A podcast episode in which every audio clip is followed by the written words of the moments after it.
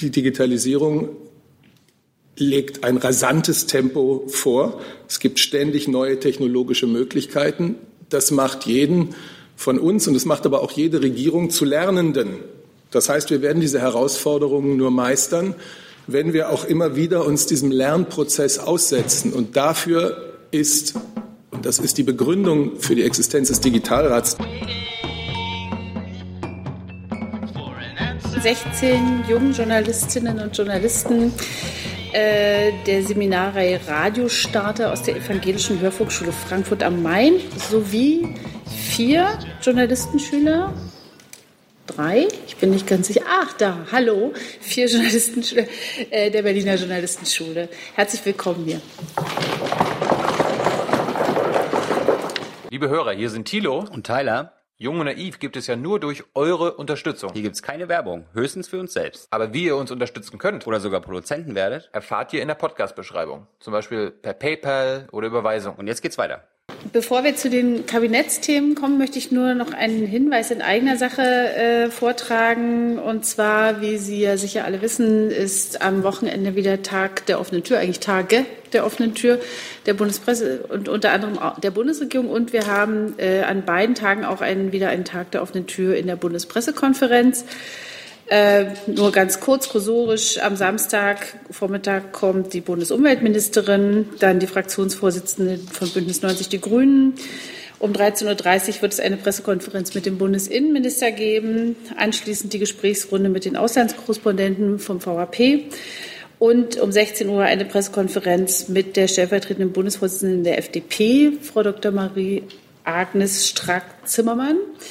Und am Sonntag haben wir hier die äh, Regierungspressekonferenz, Bürgerpressekonferenz um 11 dann eine Pressekonferenz mit dem Finanzminister Olaf Scholz, anschließend mit dem Bundeswirtschaftsminister Peter Altmaier und mit dem Petitionsausschuss im Deutschen Bundestag. Anschließend um 16.30 Uhr noch eine, Bundes eine Pressekonferenz mit Bundesgesundheitsminister Jens Spahn. Ähm, wir laden alle ein und wir laden auch zur Berichterstattung ein. Und äh, für Interessierte gibt es draußen auf dem Tisch liegen noch die Flyer von diesem Tag. Und jetzt kommen wir zu den Themen aus dem Kabinett. Bitte sehr. Ja, schönen guten Tag auch von mir. Das Kabinett hat sich heute mit einer Reihe von Themen befasst. Das erste das Kabinett hat den Entwurf eines Gesetzes beschlossen, mit dem im Wesentlichen für die Strafverfahren in Deutschland die EU-Datenschutzrichtlinie von 2016 umgesetzt werden soll. Außerdem wird in diesem Gesetzentwurf werden auch verschiedene gesetzliche Regelungen im Bereich der Justiz an die Datenschutzgrundverordnung, die EU-Datenschutzgrundverordnung angepasst. Also das ist ein Gesetzentwurf, der dient zum Schutz personenbezogener Daten in Strafverfahren. Und da werden in dem Sinne auch äh, vor Auflagen des Bundesverfassungsgerichts aus seinem sogenannten Bundeskriminalamtsgesetz aufgegriffen. Außerdem soll im Bereich der deutschen Justiz auch außerhalb von Strafverfahren das europaweit einheitliche Schutzniveau für personenbezogene Daten gewährleistet werden. Das betrifft dann zum Beispiel die Grundbücher, das Handelsregister und so weiter. Gesetzentwurf bedarf der Zustimmung des Bundesrates. Das zweite Thema befasst sich mit den Auswirkungen der Reform des Unterhaltsvorschussgesetzes. Dazu war ein Bericht vorzulegen und der stand heute auf der Tagesordnung des Kabinetts. Sie werden sich sicher erinnern, vor einem Jahr ist die Reform des Unterhaltsvorschussgesetzes in Kraft getreten. Zuvor war es so gewesen, dass dieser Unterhaltsvorschuss auf sechs Jahre befristet war.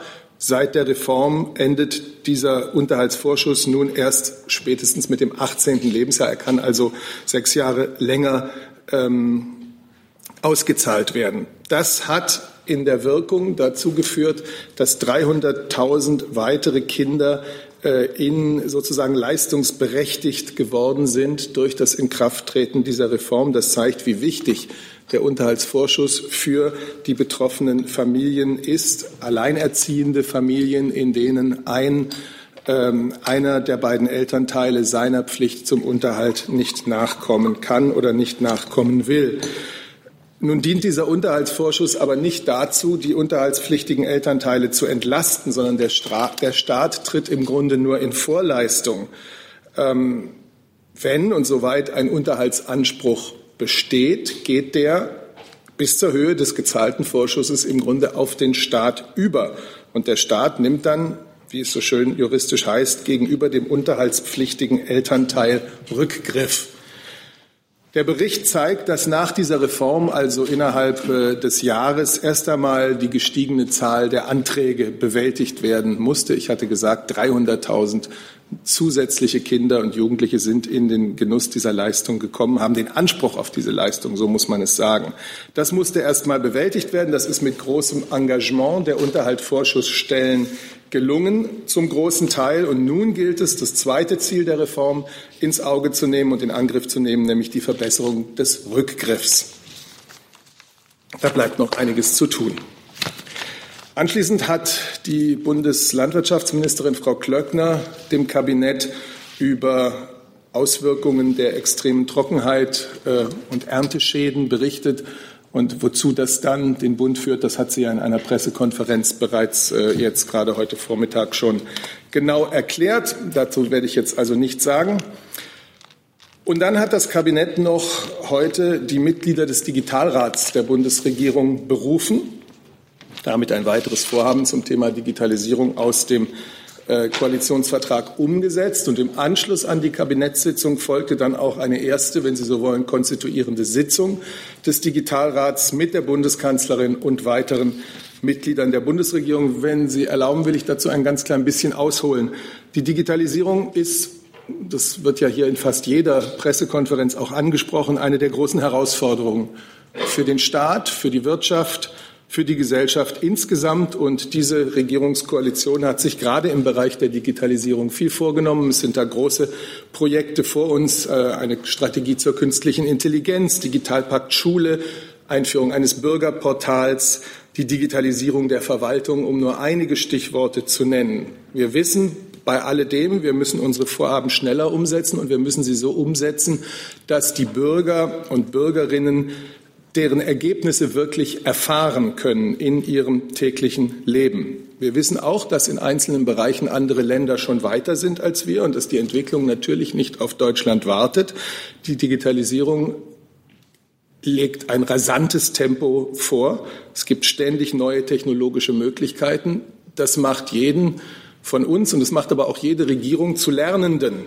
Das heißt, wir werden diese Herausforderungen nur meistern, wenn wir auch immer wieder uns diesem Lernprozess aussetzen. Und dafür ist, und das ist die Begründung für die Existenz des Digitalrats, dafür ist fachlicher Rat von außen extrem wichtig. Dieser Digitalrat soll ein kleines, ein wirksames Gremium sein. Es sind zehn Personen aus Deutschland und anderen Ländern für diesen Digitalrat gewonnen worden, die ganz unterschiedliche Hintergründe, ganz unterschiedliche Expertise mitbringen, äh, die aber allesamt für Praxis und Innovation stehen. Wir haben die Namen äh, dieser Mitglieder, es sind zehn Männer, äh, zehn, es sind zehn Personen, sechs Männer, vier Frauen, unter dem Vorsitz der früheren Staatssekretärin ähm, im Bundesverteidigungsministerium, Frau Dr. Katrin Suder. Wir haben die Namen in einem Video auf sämtlichen sozialen Netzwerken heute auch bekannt gegeben. Deswegen werde ich sie Ihnen jetzt nicht noch einmal vortragen, es sei denn, es bestünde danach großes, ähm, großer Bedarf. Dieses Gremium soll der Regierung, unabhängig wie es ist, die richtigen Fragen stellen. Es soll sie fachlich unterstützen und wo es sein muss, soll es sie auch antreiben. Heute also konstituierende Sitzung. Und damit wäre ich zumindest mhm. am Ende des Berichts aus dem Kabinett. Dann gehen wir die Kabinettsthemen jetzt erstmal durch. Äh, gibt es Fragen zur EU-Datenschutzrichtlinie? Das ist nicht der Fall. Äh, zum Bericht über den Unterhaltsvorschuss? Auch nicht. Zum Thema Agrardürre weiß jetzt würde ich gerne jetzt äh, ans Ende machen. Das leitet dann, glaube ich, direkt über in, in die weitere. Äh, zum Digitalrat habe ich schon den Kollegen Jung gesehen. Möchte eine Frage? Bitte schön. Also ich habe mehrere Fragen. Können Sie uns erklären, wie das zehnköpfige Gremium ausgewählt wurde? Und ähm, ich habe da jetzt zum Beispiel keine Vertreter der Zivilgesellschaft gefunden. Also Menschen und Initiativen, die den technologischen Fortschritt, den Sie auch beschreiben, ganz praktisch in den Dienst von Emanzipation, Solidarität, Nachhaltigkeit und Gemeinwohl stellen. Warum fehlen diese Leute? Ich finde in diesem Gremium unter den zehn Namen ausschließlich Vertreter der Zivilgesellschaft, weiß also nicht ganz, was da ihre Definition ist. Ausgewählt wurde das Gremium vom federführenden Kanzleramt in Absprache mit dem Vizekanzler. Dann ich, würde ich noch gerne wissen, was bekommen die Leute dafür? Also bekommen sie Geld? Ist das ehrenamtlich? Das ist ehrenamtlich. Und können Sie uns was zur Arbeitsweise und dem Tagungsrhythmus sagen? Also dieser Rat ist unabhängig und wird sich deswegen äh, seine Arbeitsweise, seinen Tagungsrhythmus selber geben. Es ist, soweit kann ich es sagen, weil so wurde es auch heute angekündigt, zunächst einmal vorgesehen, dass sich der äh, dass sich das, der Digitalrat zweimal jährlich mit Mitgliedern der Bundesregierung und, dem, äh, und der Bundeskanzlerin trifft das ist aber sicherlich nicht seine einzige Arbeitsform, diese Treffen, sondern das wird sicherlich äh, im Sinne der Vernetzung äh, unter, im Laufe des Jahres äh, alles stattfinden, das gemeinsame Arbeiten. Aber da würde ich Sie bitten, sich an den Digitalrat zu wenden. Der arbeitet äh, zwar im Auftrag der Bundesregierung, sie hat ihn eingesetzt, sie hat ihn sich gewünscht, aber er arbeitet unabhängig und das bezieht sich nicht nur auf die Themen, denen er sich zuwendet, sondern auch die Arbeitsweise, die er sich selber gibt. Gibt es dazu weitere Fragen? Dann kommen wir zum BMEL und der Dürrehilfe. Und hatten Sie noch eine Frage? Oder? Nein. Nein. Schon, äh, dann äh, ist der Kollege Heller dran mit einer Frage dazu. Aber warten Sie mal, vielleicht warten wir kurz. Ach, nicht mehr digital. Ach so, okay. So, bitte. Ähm, falls die Ministerin in ihrer Pressekonferenz das schon beantwortet hat, entschuldige ich mich, aber ich habe nichts davon gehört, ob nun auch äh, der Forderung nach einer steuerlich begünstigten Rücklage für Landwirte äh, in irgendeiner Form nähergetreten worden ist, die möglicherweise schon beschlossen worden ist. Also das ist immer wieder Thema, wenn die Ministerin zu diesem Thema natürlich gefragt wurde. Ich kann es jetzt nicht abschließend beantworten, ob sie in der Pressekonferenz dazu was gesagt hat, weil sich das zum Teil jetzt äh, auch überschnitten hat. Ähm, aber das ist jetzt nicht Teil gewesen von, also nicht aktiver Teil der Pressekonferenz gewesen. Es ist Thema, aber dazu gibt es keine äh, aktuelle Entscheidung. Sie wissen ja wahrscheinlich, dass äh, das Thema Gewinnglättung ähm, eins ist, wo es eben über die Betrachtung von den Gewinnen der äh, von drei Jahren geht, um da ähm, die Betriebe möglicherweise zu entlasten. Das wird Thema sein bei der, Amts-, äh, der Agrarministerkonferenz im Herbst diesen Jahres. Ich hatte mir vorhin den Kollegen Jesten schon zu dem Thema. Das ist ja erledigt. Bitte? Das ist mit der Frage. Ah ja, wunderbar. Dann der Kollege Jordans, bitte.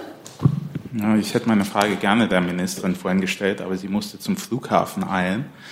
Ähm, es geht um die Auswirkungen des Klimawandels auf die Landwirtschaft und die Konsequenzen, die man daraus vielleicht ziehen muss. Wie Sie wissen, braucht man, um äh, ein, Kilo Fleisch zu produzieren, ein Vielfaches an Wasser und anderen Ressourcen, wie zum Beispiel für ein Kilo Getreide. Mich würde interessieren, ähm, ob die Massentierhaltung, so wie sie in Deutschland praktiziert wird, mittel- bis langfristig tragbar ist aus Sicht der Bundesregierung oder ob man da irgendwann mal den Bauern und Konsumenten sagen muss, dass vielleicht das eine oder andere Schnitzel äh, verzichtet werden müsste. Das ist tatsächlich eine Frage, die Sie, die, äh, die Ministerin auch in der einen oder anderen Form äh, beantwortet hat. Sie war ja, wie Sie vielleicht auch wissen, bei Anne Will am Sonntag. Da ging es genau auch um diese Frage, um das Thema Klimawandel. Was hat die Landwirtschaft äh, für eine Rolle hier? Ähm, das ist natürlich ein Thema, was sehr, sehr weit führt. Ich glaube, den Rahmen auch sprengen würde von meiner Antwort hier. Aber ich kann Ihnen gerne ein paar Stichpunkte dazu geben. Also zum einen betont die Ministerin immer, dass die Landwirtschaft nicht nur Teil des Problems, das ist sie, ist, sondern auch Teil der Lösung. Man muss einmal sagen, dass die Landwirtschaft nur für sieben Prozent der CO2-Emissionen überhaupt verantwortlich ist. Also damit steht sie nicht, äh, also ganz weit vom ersten Platz entfernt. Und sie ist deshalb Teil der Lösung, weil äh, die landwirtschaftlich bewirtschafteten ähm, Böden und auch die Wälder CO2-Speicher sind, und zwar die größten CO2-Speicher. Insofern ähm, ist das schon mal der eine Aspekt. Das heißt aber natürlich nicht, dass man nicht noch mehr tun kann, um äh, die Landwirtschaft nachhaltiger aufzustellen. Und da ist schon eine ganze Menge passiert. Ich verweise auf die Düngeverordnung zum Beispiel. Die Ministerin wird im kommenden Jahr eine Ackerbaustrategie vorlegen, die sie äh, auch mit ihren Amtskollegen bei G20 ähm, in Argentinien jetzt im Juli vorgestellt hat. Da wird, wird auch angeknüpft werden im kommenden Jahr bei G20 in Japan. Äh, zum Beispiel, sie wird das als globales Problem auch annehmen oder, oder anerkennen und entsprechend ihre Kollegen einbinden. Ähm, die, Tier, die Nutztierhaltungsstrategie zum Beispiel, da geht es natürlich darum, ähm, was man bei der Tierhaltung tun kann. Also insofern ist es da sehr viel auf den Weg schon gebracht und wird auch weiter auf den Weg gebracht, um genau ähm, in dieser Richtung die Landwirtschaft noch nachhaltiger zu machen. Nachfrage. Beinhaltet die Nutztierhaltungsstrategie irgendeine äh, ein Ziel für eine Reduzierung der ähm, Fleischkonsummenge in Deutschland? Also ich zäume es mal von hinten rum auf oder andersrum auf. Es gibt auch eine Strategie Ökolandbau, um mehr für Ökolandbau zu tun. Aber was die Ministerin auch immer wieder betont, wir müssen auch bedenken, dass wir in, in den nächsten Jahrzehnten zwei Milliarden mehr Menschen ernähren müssen. Und das gehört natürlich auch zur Wahrheit dazu. Also insofern eine, eine Begrenzung äh, ist mir jetzt aktuell nicht bekannt, dass das Teil der Strategie ist. Gibt es dazu noch Fragen? Bitte. Können Sie kurz erklären, was der weltweite Bevölkerungszuwachs mit den Tierbeständen in Deutschland zu tun hat? Das war eine globale Gesamtbetrachtung, weil der Klimawandel ja auch global betrachtet werden muss. Können wir nicht nur nach Deutschland schauen, sondern sollten schon auch über die Ländergrenzen hinweg schauen. Aber die Frage des Kollegen bezog sich auf die Tierbestände in Deutschland. Und da sind sich ja alle Umweltverbände und das Umweltministerium einig, dass es weniger Tiere braucht. Vielleicht kann das Umweltministerium noch mal erläutern, warum es weniger Tiere braucht. Vielleicht können Sie eine Frage stellen, Kollege Jung. Können Sie oder? das bitte erläutern, also, warum äh, es in Deutschland weniger Tiere braucht? Diese These stellen Sie, dass es weniger Tiere braucht. Wir, das hatte ich, so hatte ich Ihre Ministerin sagen, letztens verstanden. Wir sagen zum einen, ähm, wie das Landwirtschaftsministerium, dass die Landwirte und Landwirtinnen äh, nicht nur ein Teil des Problems, sondern auch der Lösung sind. Die Ministerin hat sich vergangene Woche mit den Landwirten getroffen zum Praktikerdialog Dort wurden eine Vielzahl von Maßnahmen besprochen, wie die Landwirtschaft selbst dazu beitragen kann. Die Massentierhaltung ist eines der größten Probleme. Da haben wir auch schon einiges getan mit dem Landwirtschaftsministerium zusammen, die Düngeverordnung geändert, ähm, die Nitratbelastung der Böden minimiert. Dass eine Massentierhaltung, wenn sie in diesem Sinne weiter fortgeht, wie es jetzt ist, äh, Probleme verursacht, zum Beispiel indem immer mehr ökologisch beackerte Böden verschwinden, indem immer mehr ähm, äh, Nutzstreifen verschwinden, die auch gut für Insekten sind, dann werden wir das wie ein Bumerang erleben, weil ohne Insekten werden wir bald kein Obst mehr haben. Das heißt, jeder hat verstanden, wo das Problem liegt. Ähm, auch beim Praktikerdialog waren die Landwirte sehr offen, haben selbst ein Klimakonzept vorgestellt, das auf ähm, der Seite der, des Landwirtschaftsverbandes online steht. Ähm, das können Sie mal nachlesen. Die sind selbst sehr aktiv wir als Umweltministerium fordern äh, aber auch, das wissen Sie, dass die gemeinsame Agrarpolitik dahingehend geändert werden muss. Was jetzt als Vorschlag aus Brüssel kommt, ist eine Katastrophe.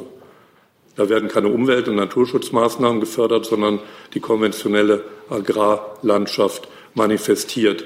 Hier müssen wir dringend umsteuern. Dafür werden wir uns auch einsetzen, sind auch in engem Gespräch mit dem Landwirtschaftsministerium. Es kann nicht sein, dass hier mit dem Gießkannenprinzip weiter Mittel äh, für eine umweltschonende Landwirtschaft gekürzt wird, zulasten der umweltschonenden Landwirtschaft. Äh, und deshalb werden wir als Bundesregierung auch uns darauf verständigen und dann in Brüssel einsetzen, dass mehr Mittel dafür zur Verfügung stehen.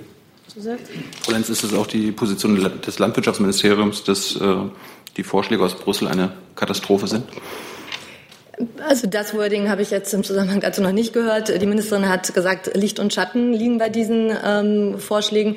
Die liegen ja schon eine ganze Weile vor und ähm, auch für sie ist es natürlich sehr wichtig, dass die äh, Direktzahlungen an Umweltleistungen gekoppelt sind. Das hat sie auch in diesem Zusammenhang immer wieder betont.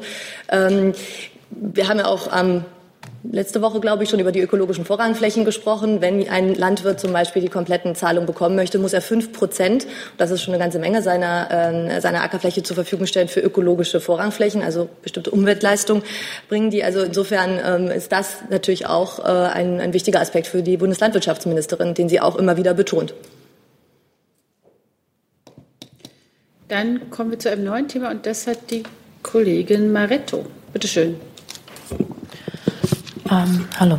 Ähm, äh, wie kommentiert das Innenministerium äh, die Festnahme heute von dem äh, 31-jährigen russischen Staatsangehörigen, der ähm, einen Bombenanschlag in Deutschland geplant haben soll?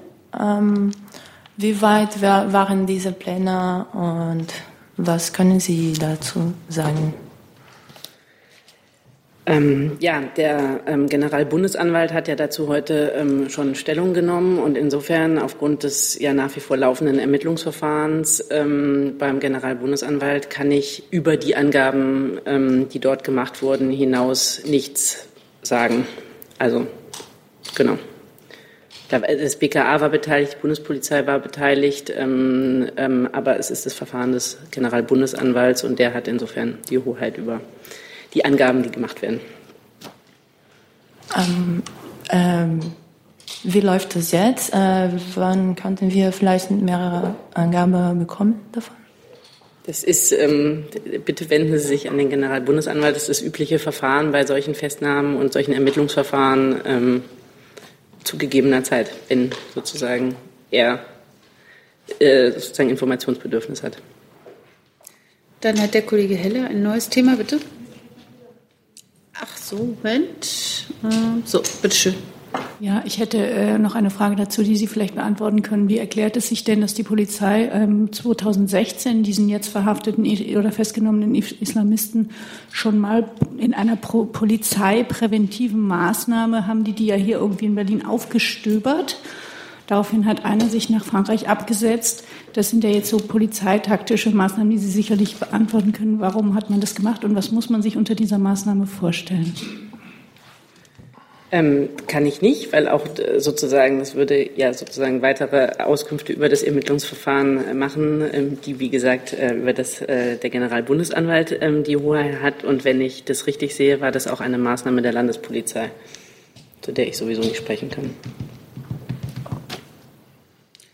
Dann ist jetzt der Kollege Heller dran, bitte.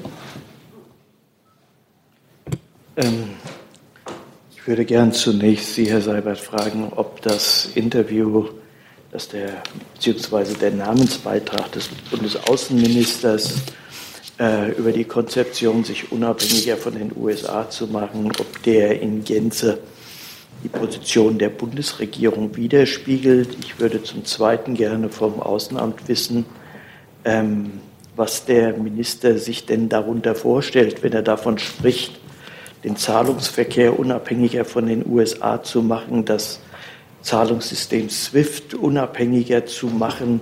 Hat er da konkrete Vorstellungen?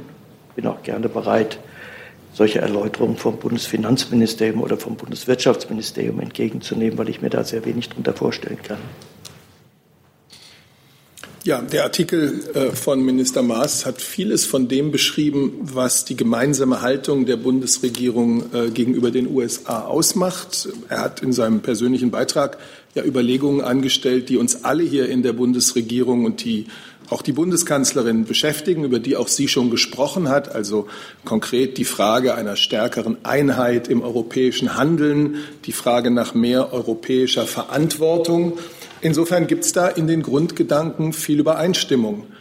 Jenseits ähm, dieser Überlegungen gilt für die Bundeskanzlerin immer, dass eine enge transatlantische Partnerschaft für uns in Deutschland von vitalem Interesse ist. Ja, ich kann gern ähm, sagen, dass der Bundesaußenminister in der Analyse, wie diese doch grundlegende Frage für Deutschland die Gestaltung der transatlantischen Beziehung zu gestalten ist, eben ähm,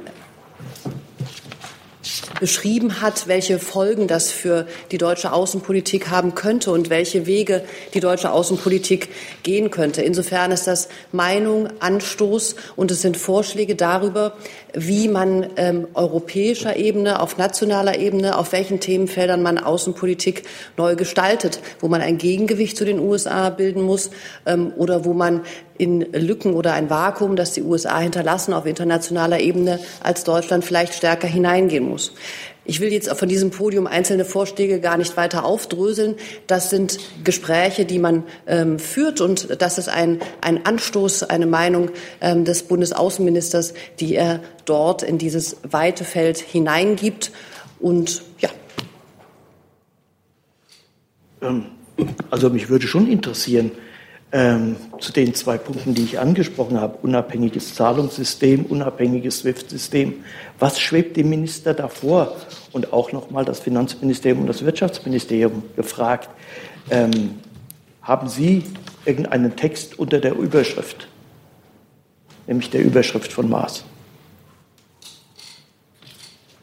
Also ähm, ich kann mich eigentlich nur dem anschließen, was die Kollegin vom Außenministerium gesagt hat. Es ist jetzt hier nicht, äh, glaube ich, unsere Aufgabe von hier aus die Vorschläge des Außenministers in diesem Namensbeitrag näher zu, zu erläutern. Das ist ein Diskussionsbeitrag des Außenministers und dabei würde ich es jetzt aus Sicht von mir jetzt hier erstmal belassen. Die Kollegin Wefers dazu, bitte. Ja, ich probiere es mal äh, aus der anderen Richtung. Wir haben ja hier mehrfach schon danach gefragt, äh, wie die Zahlungswege mit dem Iran aufrechterhalten können, werden können. Das ist ja auch etwas, was äh, die Bundesregierung hier mehrfach gesagt hat.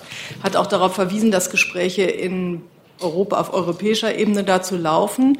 Deshalb wäre die erste Frage, ähm, äh, ist Herr Master nicht informiert, dass diese Gespräche laufen oder warum ist das jetzt ein Gedankenanstoß für etwas, was offenkundig ja schon läuft, wie das Wirtschaftsministerium hier mehrfach verkündet hat? Frage, geht es ihm nicht schnell genug? Also die Gespräche ist ja die, eine ältere Aussage des äh, Wirtschaftsministeriums. Und äh, vielleicht können Sie uns noch mal sagen, welcher Qualität diese Gespräche sind, die auf europäischer Ebene dazu laufen, wie der Stand ist im Moment. Also wenn ich kurz anfangen darf, Herr Maas ist ähm, sehr, sehr viel mit dem Iran-Dossier befasst und trifft im Preise seine Außenministerkollegen und auch unsere politische Direktorin ist dort in Gesprächen befasst. Insofern ähm, gibt es da, wie wir auch von verschiedenen Seiten hier verschiedentlich dargestellt haben, auf europäischer Ebene und im Gespräch mit unseren französischen, britischen Partnern, mit der EU und auch mit den amerikanischen Partnern auf Expertenebene zuletzt auch vor wenigen Tagen Gespräche darüber, wie die verschiedenen Positionen zum JCPOA sind und wie ähm, sich die Europäer, wir uns ähm, dafür einsetzen können, dass der Vertrag erhalten bleibt. Und natürlich, und das hat der Außenminister auch schon vorher verschiedentlich betont, ist ähm, der Erhalt einer wirtschaftlichen Aktivität für den Iran und sind dafür ähm, Finanzierungskanäle eine ganz vitale Frage. Ähm, und über diese Fragen gibt es diplomatische und vertrauliche Gespräche. Und die laufen fort. Ja, das Wirtschaftsministerium kann ich also auch den, den Gastbeitrag jetzt nicht äh, konkret kommentieren. Das hat ja auch schon die Kollegin gemacht. Ähm, zu der allgemeinen Frage, wie weit, ähm, wie, wie das Thema läuft, Prüfungen ähm, von, von Zahlungskanälen, da haben wir ja schon mehrfach hier ausgeführt, dass dort Prüfungen laufen. Und, äh, aber Details kann ich Ihnen dazu nicht berichten, kann ich da keinen neuen Stand berichten. Aber vielleicht können Sie einen alten Stand berichten, weil Sie sagen immer, Prüfungen laufen. Das ist aber relativ unkonkret. Also wo, was wird geprüft? Sprechen Sie etwa mit der Kreditwirtschaft darüber? Das wäre eine zentrale Frage. Und wenn man in der Kreditwirtschaft nachfragt und recherchiert, haben eben sehr viele Institute äh, das Iran-Geschäft eingestellt. Also wir prüfen sowohl auf nationaler als auch europäischer Ebene wird geprüft ähm, einzelne Maßnahmen, die sozusagen die Finanzströme weiter offen halten können, die Kanäle offen halten können. Dazu ist natürlich äh, die Bundesregierung, das ist auch kein Thema nur des BMWI, sondern das sind auch die die Kollegen äh, in den anderen Ressorts beteiligt. Äh, natürlich wird da mit allen Beteiligten gesprochen und deren Erfahrungen, deren äh, eingeholt und äh, deren Interessen. Aber wie gesagt, zu Einzelheiten kann ich hier keine Stellung nehmen. Ja. Also, kann denn jemand sagen, ob dieses Zahlungsverkehrssystem, was jetzt äh, errichtet werden soll oder möglicherweise errichtet werden soll, ob das ein staatlich organisiertes oder ein privat organisiertes und staatlich gefördertes oder wie das aussehen könnte, sein soll? Also wenn Sie jetzt den Vorschlag von Außenminister Maas äh, meinen, dann müsste ich an die Kollegin abgeben. Ich glaube, ich habe ähm, heute nach dem Erscheinen des Namensbeitrages dazu ausgeführt, was ich ausführen wollte von dieser Stelle. Vielen Dank. Okay. Dann eine Frage dazu des Kollegen Jung, bitte. Elisabeth Fraudebar gab schon eine Reaktion aus Washington dazu. Wurde der Beitrag irgendwie auf Englisch verfasst, damit Sie das da verstehen? Und ähm, Frau Debar, was meint denn der Außenminister mit dem Überschreiten von roten Linien der Amerikaner? Welche roten Linien meint er damit? Meint er die Iran-Politik, also die Sanktionen, die Klimapolitik, die Drohneinsätze von deutschem Boden, völkerrechtswidrige Interventionen? Was meint er? Ja, also ich glaube, der Beitrag wird ins Englische übersetzt. Das müsste jetzt fertig sein. Die Amerikaner sind sechs Stunden zurück, glaube ich, noch. Die wachen gerade auf. Mal gucken. Ähm, insofern ist das ähm, ist das der Stand, dass wir mit ähm, unseren amerikanischen Partnern überfragen, wo wir in verschiedenen verschiedener Meinung sind, ähm, oft im Gespräch sind, und das spricht Ihre zweite Frage nach den roten Linien an, so verstehe ich sie zumindest, das ist sowieso der Fall. Insofern ist das, sind die Themen, die angesprochen wurden und auch ähm, die Grundaussage, dass Amerika ein ganz wichtiger Partner für uns bleiben wird und dass wir uns überlegen müssen, wie wir diese Partnerschaft eben neu vermessen und wie wir auch ähm, neu ins Gespräch kommen. Das ist, glaube ich, den amerikanischen ähm, Partnern und Freunden sehr wohl bekannt. Der Außenminister hat Themenfelder ansprechen wollen, die wir sehen, wie Iran, wie zum Beispiel den Klimaschutz, das haben Sie auch gesagt. Und wir müssen ja auch schauen und in die Zukunft schauen und ähm, müssen uns fragen, wie sind wir grundsätzlich aufgestellt, wenn wir sehen, dass es ähm, Felder gibt, wo wir mit den amerikanischen Partnern unterschiedlicher Meinung sein sind und das auch vielleicht in Zukunft sein werden. Insofern kann man hier auch keine abschließende Aufzählung geben. Ähm, Beispiele sind im Text und Dabei würde ich es jetzt belassen. Wird der englische Beitrag noch in irgendeiner amerikanischen Zeitung zum Beispiel veröffentlicht werden? Das gab es ja auch schon äh, von deutschen Ministern und die Beispiele Drohneneinsätze und völkerrechtswidrige Interventionen, die sehen Sie jetzt nicht als rote Linien an. Also Herr Jung, ich lasse mich jetzt von Ihnen äh, nicht auf verschiedene Aufzählungen und ich soll sagen Hop oder Top ähm, festnageln. Das ist nicht die Art, in der wir hier, glaube ich, miteinander sprechen.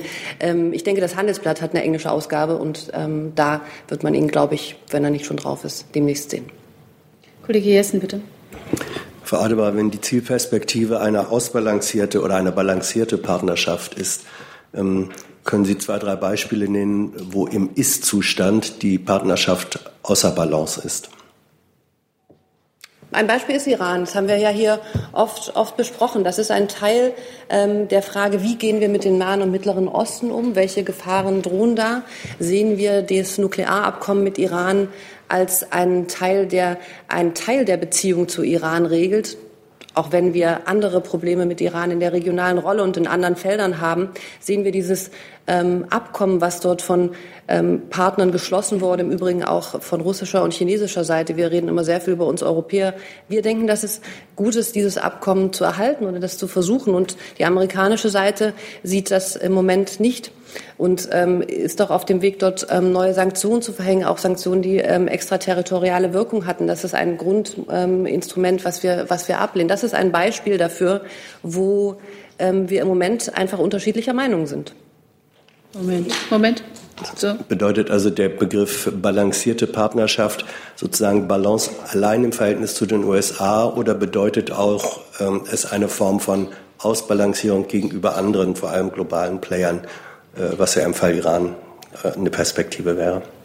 Ja, das eine bedingt, glaube ich, ja immer das andere. Wenn ähm, Deutschland ähm, und Europa, und das ist auch ein Kernteil ähm, dieses äh, Beitrages, dass Europa sich stärken und zusammenfinden muss, wenn man ähm, das Verhältnis zu den USA äh, justiert und vermisst, tut man das natürlich immer im Hinterkopf mit den Interessen, die man selber in anderen Weltregionen auch hat und vertritt gegenüber ähm, Asien, gegenüber China, gegenüber dem Nahen und Mittleren Osten. Insofern ist das ja ist das ja ein Netz von, von Gewichten in der internationalen Politik, das, ähm, das dort besteht. Und man kann, glaube ich, nicht das eine losgelöst ähm, von vielen anderen Sachen betrachten. Kollege Jaudan, bitte. Ja, einer der Gründe, weshalb die Amerikaner ja das äh, SWIFT-System überwachen wollen, ist, um äh, internationale Terrorfinanzierung zu unterbinden. Ähm, könnte denn äh, ein unabhängiges äh, Zahlungssystem, so wie es der ähm, Außenminister vorschlägt, denn eine ausreichende Überwachung der Zahlung auf mögliche Terrorgelder gewährleisten? Herr Jordans, das ist eine ähm, äh, eine Frage, die sich sehr im Konjunktivischen bewegt. Der Außenminister hat einen Vorschlag gemacht, Needless to say, dass ähm, die Bundesregierung natürlich ein Interesse daran hat, Finanzierung von Terrorismus zu unterbinden und daran auch im Rahmen der Global Coalition, ähm, im Rahmen von Counter ISIL ähm, mitarbeitet in verschiedenen Arbeitsgruppen und Expertengruppen. Das ist ein Politikziel, was wir teilen. Äh, Nachfrage. Ähm, wäre man denn bereit, äh, den USA, ähm, ich sag mal, äh, Zugang zu den Daten zu geben zumindest?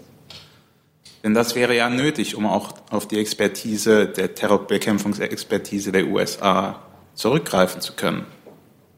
Herr Jordans, Sie stellen Ähm, Detailfragen, ich habe zu den grundsätzlichen Vorschlägen und zu dem, was ich dazu heute hier ähm, sagen kann und möchte in diesem Punkt ähm, der Diskussion das gesagt, was ich sagen wollte. Gut, wir kommen jetzt auch mal zu einem anderen Thema, und zwar die Kollegin Markmeier. Bitte schön. Ja, ich habe eine Frage ans Arbeitsministerium. Es geht um äh, Hartz IV. Es gibt verschiedene Äußerungen seit dem Wochenende von Andrea Nahles zu den Sanktionen für Jugendliche, die sich unterschiedlich auslegen lassen, komplette Abschaffung oder Abschaffung der verschärften Sanktionen. Ähm, ich hätte dazu gerne mal die Position des Arbeitsministeriums und anschließend, ob an solchen Gesetzesänderungen auch gearbeitet wird. Ähm, die Äußerungen der Parteivorsitzenden der SPD können wir natürlich in der Form nicht kommentieren. Was den Gedanken äh, der Abschaffung von verschärften Sanktionen für Jugendliche bzw. unter 25-Jährige anbelangt, steht der Minister dem grundsätzlich offen gegenüber. Allerdings ist es nichts, was derzeit konkret angegangen wird. Das heißt, die gänzliche Abschaffung von Sanktionen gegen Jugendliche ist ausgeschlossen. Darum geht es nicht, sondern es geht nur darum, dass die speziellen Sanktionen, die eben viel schneller und viel schärfer greifen bei Menschen unter 25, nicht mehr gelten sollten. Haben Sie dazu eine Frage? Bitte. Frau Jäger, können Sie uns sagen, wie viele, also wie, wie der Prozentsatz ist äh, von Jugendlichen und jungen Menschen, die Hartz IV beziehen und wo sanktioniert wurde? Das tut mir leid, die Zahlen habe ich leider nicht parat, die müsste ich nachliefern. Danke. Dann hat die Kollegin von Bouillon ein Thema. Oder wenn Sie mal entschuldigen, stimmt, Entschuldigung, Sie sind eigentlich jetzt erstmal dran. Moment. Kein Sorry. Problem, danke. Bitte schön. Auch eine Frage an das Arbeitsministerium. Warum war denn eigentlich heute das Rentenpaket nicht wie geplant im Kabinett? Gibt es womöglich schon einen neuen Termin? Und was müsste, wann müsste der spätestmögliche Termin sein, damit es im, zum, 1. August, äh, zum 1. Januar in Kraft treten kann?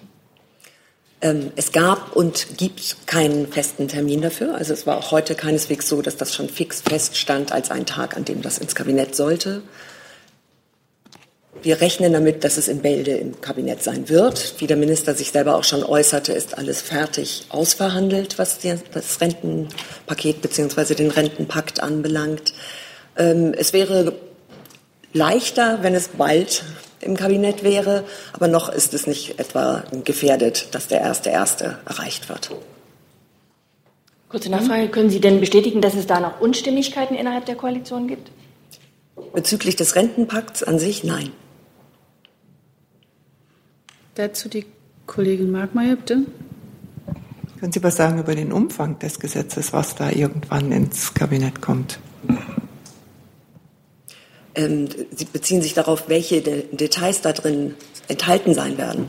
Ich dachte, die wären alle bereits bekannt, aber ich wiederhole das gerne einmal. Es geht um eine ähm, Ausweitung der Mütterrente. Es geht um die Erwerbsminderungsrente, ähm, die verbessert werden soll. Es geht um äh, Leistungen, eine Reduzierung der Sozialbeiträge für Menschen mit geringem Einkommen. Ja, das sind so die Hauptpunkte. Bitte. Also es geht nicht um die Senkung des Arbeitslosenversicherungsbeitrags. Das ist nicht Teil des Rentenpakts. Kollege Heller. Das ist nicht Teil des Rentenpakts, aber vielleicht Teil der Gesetzgebung. Die äh, Absenkung der Arbeitslosenversicherungsbeiträge ist demnächst dran. Ob das in diesem äh, Fall mit dem Rentenpakt in ein Gesetz gepackt wird oder woanders hin, ist noch nicht geklärt. Kollege Heller dazu?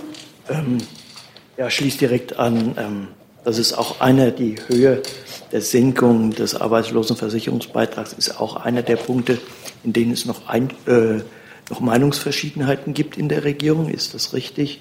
Und lässt sich denn eingrenzen, in welche Richtung es im Moment geht? Mehr als 0,3 Prozentpunkte weniger als 0,6 Prozentpunkte lässt sich da irgendein Korridor, in dem sich die Meinungsbildung im Kabinett im Moment bewegt, sagen? Über die Meinungsbildung im Kabinett kann ich nicht sagen. Der Minister hat bereits geäußert, dass er sich vorstellen könnte, mehr als die 0,3 Prozentpunkte Senkung äh, durchzuführen, sofern andererseits auf anderen Gebieten es eine Art Entgegenkommen gibt, also gerade was ähm, die Nutzung der BA auch als Instanz für Fortbildung, Qualifizierung anbelangt. Ähm, ja, denke, das ist die Aussage dazu. Ja, vielleicht kann ich dazu einfach sagen, es gibt noch Abstimmungsbedarf. Ähm, neben der Beitragssenkung in der Arbeitslosenversicherung geht es auch um äh, eine stärkere Förderung der beruflichen Weiterbildung. Und da werden eben noch Gespräche geführt, die wir wie üblich nicht kommentieren. Kollegin Wiefers dazu? Oder war es das? Okay. Kollege von Bouillon, bitte.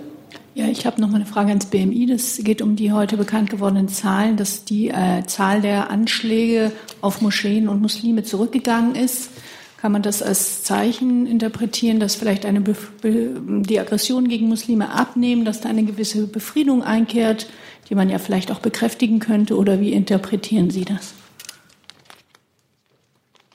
Es ist erstmal eine, also erfreulich, dass die Zahlen zurückgegangen sind, aber eine abschließende Bewertung für einen Trend äh, in dem Sinne ähm, können wir, glaube ich, zum jetzigen Zeitpunkt noch nicht vornehmen.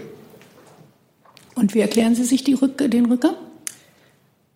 Ähm, wie gesagt, eine abschließende Bewertung ähm, der Zahlen, die jetzt sozusagen ähm, ja immer als Halbjahreszahlen vorgelegt wurden, ähm, ähm, ist damit noch nicht, äh, haben wir damit noch nicht vorgenommen ähm, und tun das ja in der Regel sozusagen, wenn die Jahreszahlen vorliegen.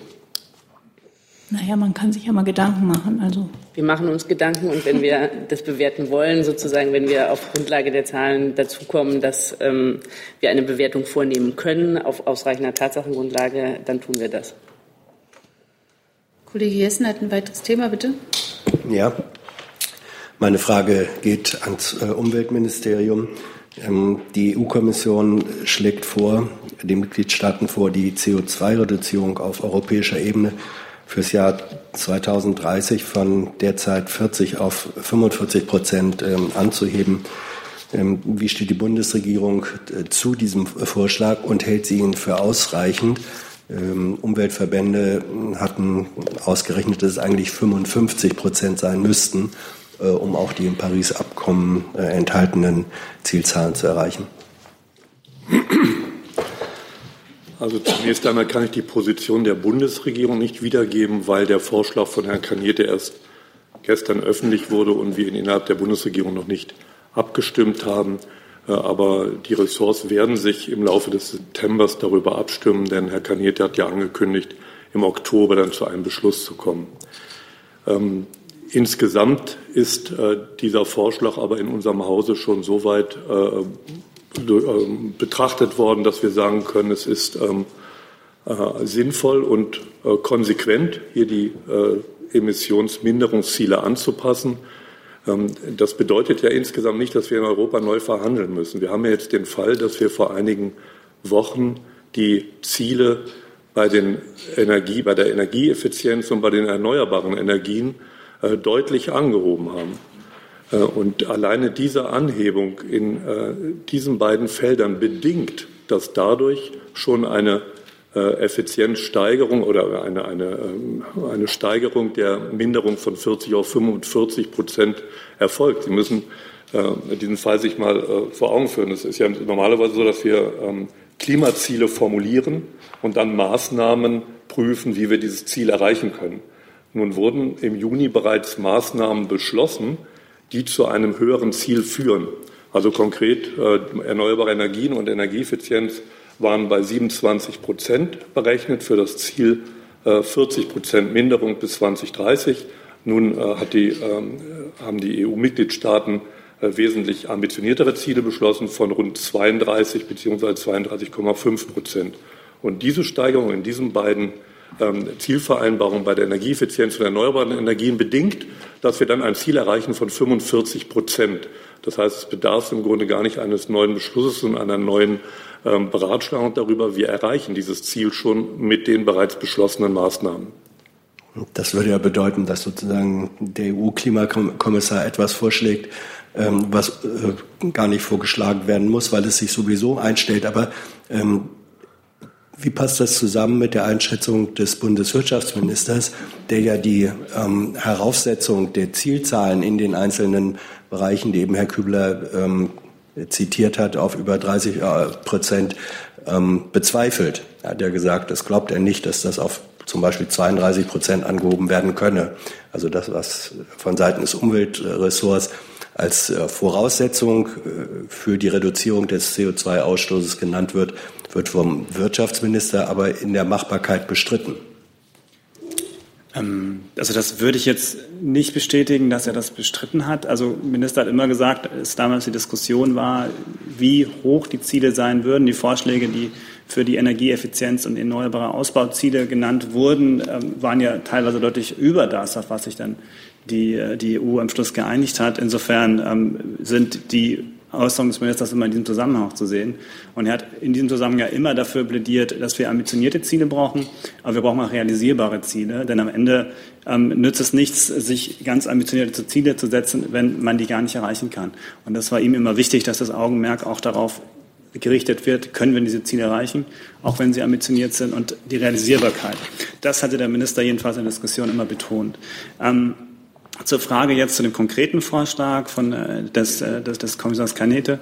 Da kann ich Ihnen jetzt keine konkrete Stellungnahme des BMWI abgeben. Da würden wir auch erstmal abwarten, jetzt bis dann ähm, tatsächlich der Vorschlag der EU-Kommission im Oktober vorgelegt wird. Und dann würden wir das äh, prüfen und dann im Zusammenhang mit äh, den anderen Kollegen im Ressortkreis äh, prüfen und dann dazu Stellung nehmen.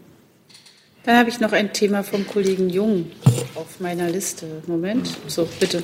Ich will gerne mal zur Aserbaidschan-Reise, also Teil der Reise der Kanzlerin kommen, die, die sie in Aserbaidschan führt. Sabat, da hat der CDU-Abgeordnete Albert Weiler in der Saarbrücker Zeitung Stellung zugenommen. Ich würde gerne wissen, ob das stimmt. Äh, er meinte, dass der aserbaidschanische Botschafter hier in Berlin am Montag beim Gespräch mit äh, Vertretern des Kanzleramtes mitgeteilt hat, dass diese Abgeordnete Weiler äh, in Baku am Flughafen festgenommen werden würde, falls er mitfliegt. Erstens, stimmt das, dieses Treffen im Kanzleramt? Dann sagt er, dass die Kanzlerin angeboten habe, einen Tag später äh, auf diese Reise zu verzichten. Stimmt das? Ich habe mich zu dieser ganzen Frage ja gestern schon geäußert. Das könnte ich hier nur wiederholen. Ähm, es gab gestern ein Briefing. Es gab gestern ein Briefing, das ist auch. Äh, ist das ja, öffentlich? Da wusste ich gar nicht. Ja, das war eine öffentliche Stellungnahme, die ist in ähm, drei Dutzend Artikeln heute auch aufgetaucht. Ich könnte es also nur wiederholen. Das mache ich gerne. Soll ich? Ja. Ach nee, Gut. nee, jetzt wirklich, Entschuldigung. Ah, nee, wir gucken vielleicht auch einfach auf die seite da ist es für Mitglieder zugänglich, genau diese Einlassung des Regierungssprechers gestern. Also wirklich. Entschuldigung, aber Nö, ich, äh, ich meine, wenn Sie gerne möchten, machen Sie es. Aber Sie, ich finde, Sie, Sie, entscheiden, was die Regierungssprecher jetzt hier antworten oder nicht? Nein, er hat ja bereits geantwortet. Ist, er hat geantwortet. Ist ja in allen Zeitungen heute. Und wir haben eine Nachlieferung veranlasst, die ist gestern im Mitgliederbereich gelaufen. Ich habe sie selbst dort gesehen. Und zwar noch im, also. Ist aber trotzdem nicht Ihre Aufgabe, hier irgendwelche Antworten jetzt äh, nicht damit Das können wir ja noch intern besprechen. Gut? Also jedenfalls, diese Sache ist wirklich erklärt worden gestern, äh, und zwar unter eins. So, Kollege Jessen, bitte. Zu Aserbaidschan. Ähm, in der Hoffnung, dass das nicht auch gestern schon äh, Tja, gefragt wurde. Es ist gelegentlich so, dass man nicht alles mitkriegt. Da bitte ich um Entschuldigung. Das soll aber anderen auch so gehen. Ähm, ist ja, ja. Bei allen anderen Nein, ich möchte bitte, nein, diese, diese, De diese Debatte müssen wir doch gar nicht erfüllen. Ähm, Wenn es schon beantwortet wurde, dann reicht ein kurzer Hinweis und ich lese das nach. Ähm, Reporter ohne Grenzen, Frage ging an Herrn Seibert. Äh, Reporter ohne Grenzen ähm, kritisiert, ähm, dass in der Vereinbarung über äh, wirtschaftliche Partnerschaft, Prioritäten der Partnerschaft zwischen äh, Aserbaidschan und der EU nicht die Voraussetzung äh, von Menschenrechten äh, betont worden sei, obwohl das EU-Parlament ähm, dies in einem Beschluss kurz zuvor betont hat. Jetzt ist das EU, aber Deutschland ist insofern mit im Boot, als Deutschland ja ähm, erhebliche Bundesgarantien für ein Pipeline-Projekt ähm, gewährt, 1,5 Milliarden US-Dollar. Ist diese Frage, wird diese Frage äh, der Menschenrechte eine prioritäre Rolle spielen äh, in den Gesprächen. Und können Sie etwas sagen zu der Kritik, die äh, von Seiten von Reportern ohne Grenzen davor gebracht wurde? Die Bundesregierung setzt sich weltweit für Menschenrechtsfälle ein insbesondere auch für das Recht von Journalisten und Journalistinnen auf freie, ungehinderte Berichterstattung. Das spielt bei vielen Reisen der Bundeskanzlerin auch eine Rolle. Und äh, ich bin sicher, dass die Frage von Menschenrechten und den Möglichkeiten der Zivilgesellschaft äh, und der freien Presse oder der Presse, sollte ich vielleicht sagen, in Aserbaidschan ähm, auch dort eine Rolle spielen wird, ohne dass ich jetzt den Gesprächen etwas vorwegnehmen möchte. Gibt es noch Fragen? Gibt es noch Themen? Bitte schön. Ich würde gerne das Wirtschaftsministerium und das Justizministerium fragen. Und zwar ähm, ist die Bundesregierung ähm, darüber informiert, vielleicht von den USA darüber informiert worden, über anstehende neue Sanktionen gegen Russland.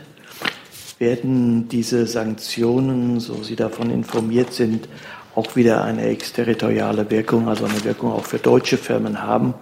Und an das Justizministerium ganz grundsätzlich, ich habe im Ohr, dass die Bundesregierung immer sagt, sie kritisiert diese exterritorialen Sanktionen als völkerrechtswidrig. Was macht man dann, wenn etwas völkerrechtswidrig ist? Was unternimmt man, um das zu klären? Oder ist das immer nur eine feststehende Formel, die weitergehenden Aktionen nicht erwarten lässt. Also wer wäre zuständig, um diese Völkerrechtswidrigkeit äh, festzustellen und tut die Bundesregierung etwas, um dies zu tun? Ähm, zu den von Ihnen angesprochenen Sanktionen. Es ist, äh, neue Sanktionen sind mir jetzt nicht bekannt. Ähm, da würde ich sonst gegebenenfalls noch auf Sie zukommen. Die ja, und ich muss Sie leider enttäuschen, für das Völkerrecht sind wir nicht zuständig innerhalb der Bundesregierung, das sind die Kollegen aus dem Auswärtigen Amt. Also vor einer vertieften Antwort würde ich mir da auch natürlich gerne die Expertise unserer Rechtsabteilung einholen. Ähm, ich glaube, die Position der Bundesregierung haben Sie korrekt beschrieben und das ist ähm, in vielfachen Gesprächen mit den amerikanischen Partnern auch, ähm, und das ist ja ein, ein länger währendes eine länger währende Diskussion ähm, vielfach besprochen worden. Wir tragen unsere Haltung politisch vor, wir tragen sie in Brüssel vor, wir agieren im Fall des JCPOA und des Iran so, wie die Europäische Union sich dort jetzt in ihren Gesprächen aufstellen will. Und es gibt, ähm, glaube ich, auch verschiedene internationale Gremien, in denen grundsätzlich ähm, Fragen von Sanktionen diskutiert werden. Aber da müsste ich um Nachsicht bitten. Ich kann Ihnen nicht sagen, ob es dort zu grundsätzlichen Völkerrechtsfragen im Zusammenhang mit Sanktionen derzeit ähm, aktuell welche Gespräche es dort genau gibt. Hey Leute, Jung und Naiv gibt es ja nur durch eure Unterstützung. Ihr könnt uns per PayPal unterstützen oder per Banküberweisung, wie ihr wollt. Ab 20 Euro werdet ihr Produzenten im Abspann einer jeden Folge und einer jeden Regierungspressekonferenz. Danke vorab. Kollege Jung, Moment, bitte. Ich wollte zum, zum Thema Saudi-Arabien kommen, Frau Adebar. Da drohen ähm, Aktivisten die Todesstrafe, unter anderem einer ähm, jungen Frau, Israel Gumgam. Äh, das wird jetzt gerade weltweit von vielen Menschenrechtsorganisationen angesprochen. Äh, die droht die, Köpfung, weil sie äh, an, an Demonstrationen beteiligt war. Welche Haltung hat die Bundesregierung dazu und wie werden Sie sich für diese junge Frau einsetzen? Da muss ich um Nachsicht bitten, mir ist dieser konkrete Fall noch nicht bekannt. Ich glaube, die Haltung der Bundesregierung zur Todesstrafe und der Europäischen Union zur Todesstrafe weltweit und allgemein grundsätzlich ist sehr bekannt. Wir lehnen die Todesstrafe ab. Und ich denke, verschiedentlich haben wir ja auch zu ähm, Fragen ausgeführt, dass wir uns weltweit, und das schließt natürlich auch ähm, Saudi-Arabien ein, für Fragen der Menschenrechte einsetzen und ähm, dies in Gesprächen thematisieren, ist natürlich der Fall. Dann beende ich diese Regierungspressekonferenz und danke für Ihr Kommen und Ihr Interesse.